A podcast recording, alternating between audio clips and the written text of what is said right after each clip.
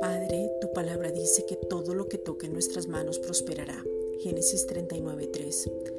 Te pedimos en el nombre de Jesucristo que esa palabra se cumpla en nosotros, que nos des las estrategias, que nos des la sabiduría en cada negocio. Santiago 1:5. El discernimiento, la capacidad y poder ver más allá para ser empresarios prácticos, seguros y prósperos, porque administramos lo que tú nos das. Así como enviaste los cuervos con pan y carne para alimentar al profeta Elías y que no muriera, Primera de Reyes 17:6. De esa misma manera, hablamos que viene provisión sobrenatural a nuestras casas, que el alimento no va a escasear, que la nevera y la alacena están atiborrados de alimento, porque no nos falta ningún bien, porque somos bendecidos para bendecir. Génesis 12:2.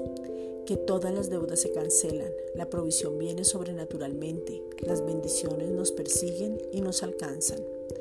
Como el que obedeció nos habita, hoy comeremos de lo mejor de la tierra y nos saciaremos.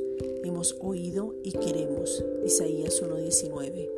Hoy queremos, oímos, creemos, recibimos en sobreabundancia de lo sobrenatural, sabiendo que tú nos das mucho más abundantemente de lo que pedimos y entendemos según el poder que actúa en nosotros. Efesios 3:20. Jesucristo ya obedeció, por lo cual todas las bendiciones que dice Deuteronomio 28 del 3 al 14 vienen sobre nuestras vidas.